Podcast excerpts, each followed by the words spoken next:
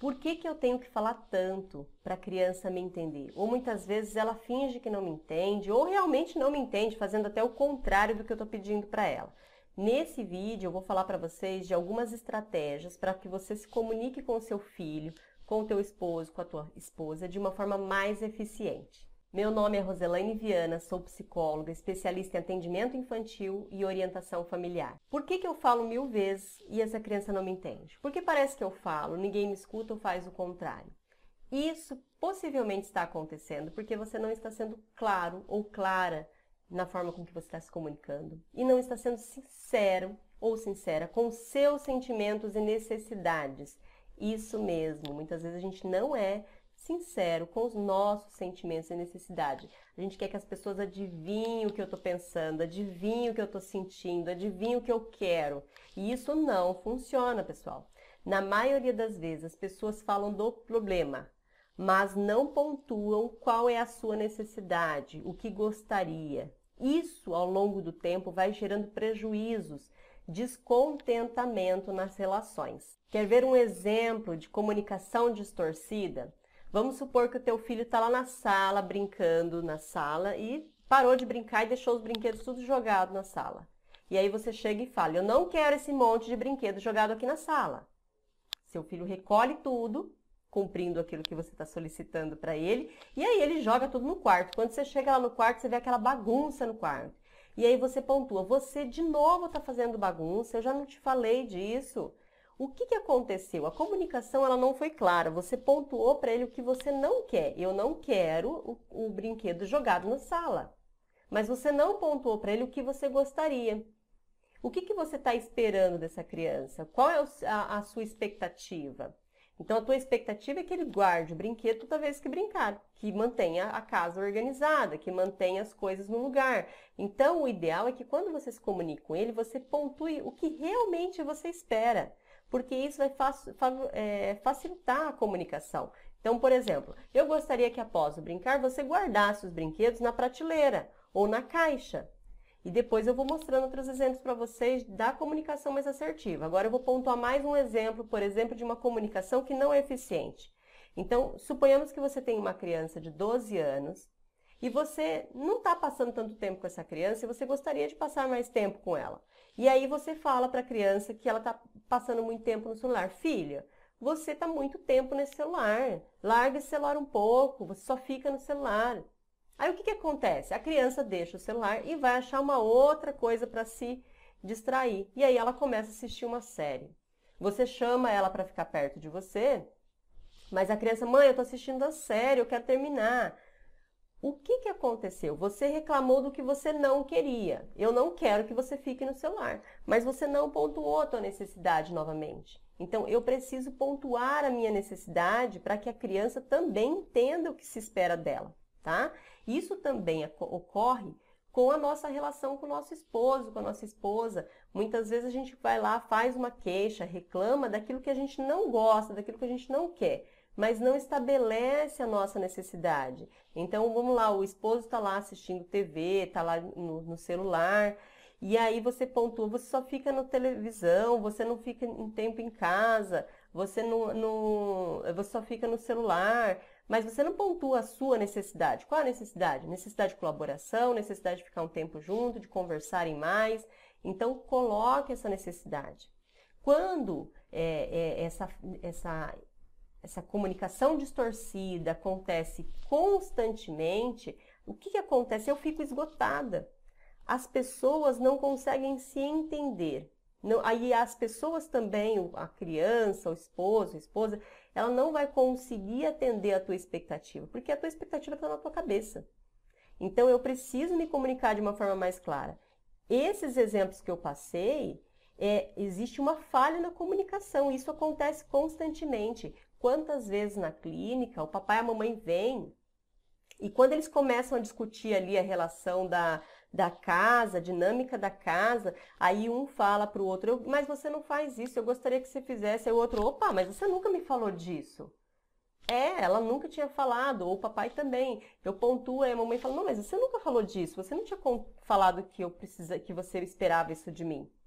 Então, é, muitas vezes tem a pontuação do que está errado, mas não tem a pontuação do que, que eu espero que aconteça, tá? Então, eu vou dar para vocês algumas estratégias que vocês vão utilizar na casa de vocês, com o filho, com o esposo, com a esposa, para ajudar a melhorar essa comunicação.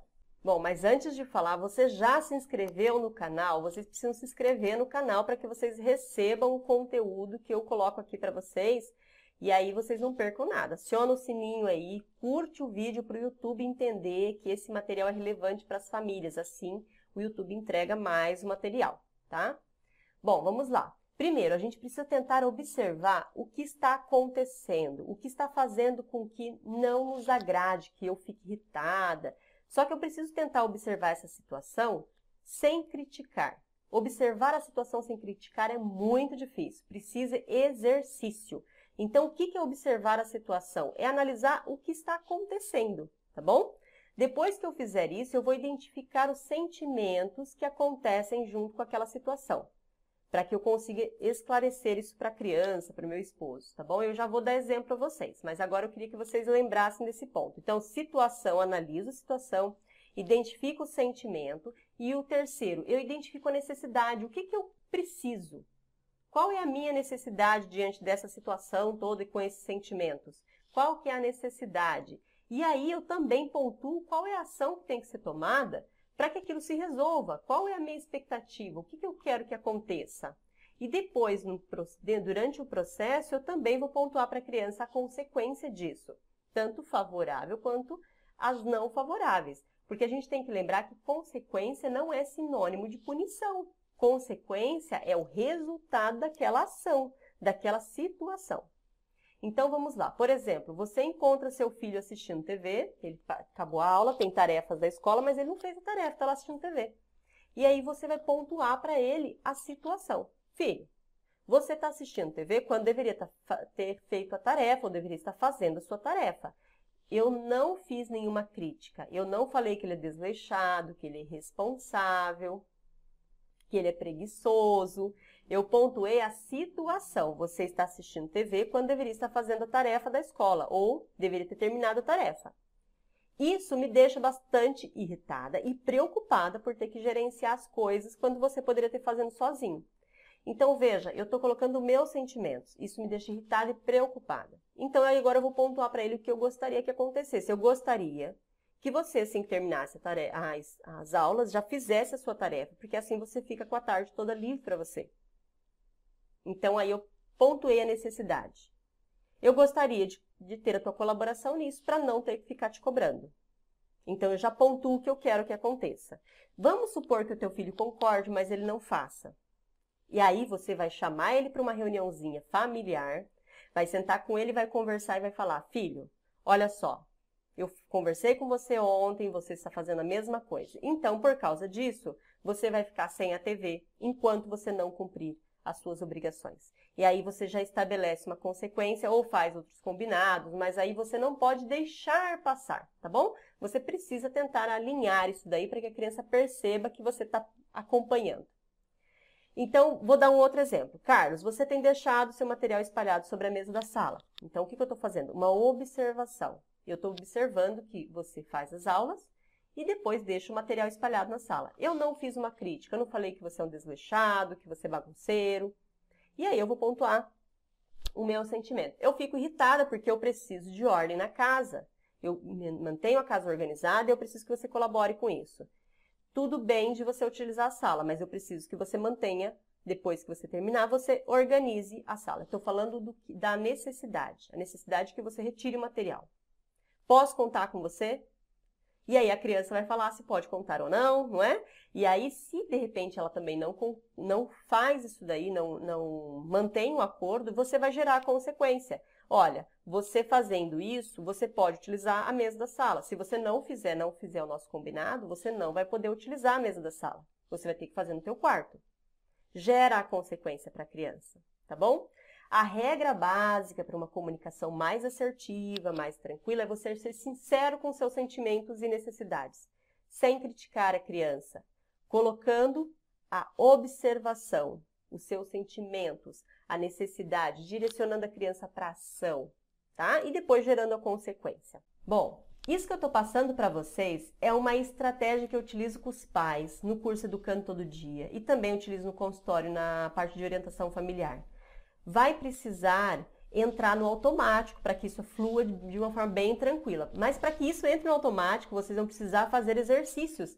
Analise a situação sem criticar, sem rotular, fale dos sentimentos, das necessidades, direcione a criança para ação, depois gere consequências, tá bom? Então, isso é uma repetição, que também entra num dos pilares do curso, que é a consistência. Então, no curso, a gente tem quatro pilares que a gente trabalha: clareza, coerência, consistência e carinho. Então, esse exercício, ele vai entrar na dinâmica familiar, que é um dos pontos que a gente trabalha também, e você vai precisar de muita consistência. Pessoal, quanto mais consistência vocês tiverem nesse processo com a criança, a criança vai entender que, poxa, é assim que as coisas funcionam é, minha mãe está pontuando, ela está esclarecendo o que acontece, e quando ela gera essa, é, essa sequência, eu não tenho como voltar atrás, porque tem ali uma necessidade dela que vai precisar ser atendida, ou que eu vou precisar me posicionar, pontuando também a minha necessidade para que a gente entre em um acordo, tá bom? Mas não é fácil, mas mantenha o foco. Mantenha o foco com a consistência que você vai conseguir melhorar a rotina e a dinâmica da tua casa. Abaixo eu vou deixar para vocês o link é, da, do curso. Entra lá, dá uma olhadinha na programação, porque eu tenho certeza que muita coisa lá vai ajudar vocês é, na dinâmica da casa. É muito importante a gente buscar ajuda no comecinho, é, quando a gente percebe aí uma necessidade, porque isso vai favorecer para a saúde familiar. Espero que vocês tenham gostado do conteúdo. Mandem para mim as observações de vocês, se vocês gostaram, que, do que, que vocês gostariam que eu falasse, que aí eu coloco aqui para vocês, eu gravo vídeo para vocês, tá? Um forte abraço!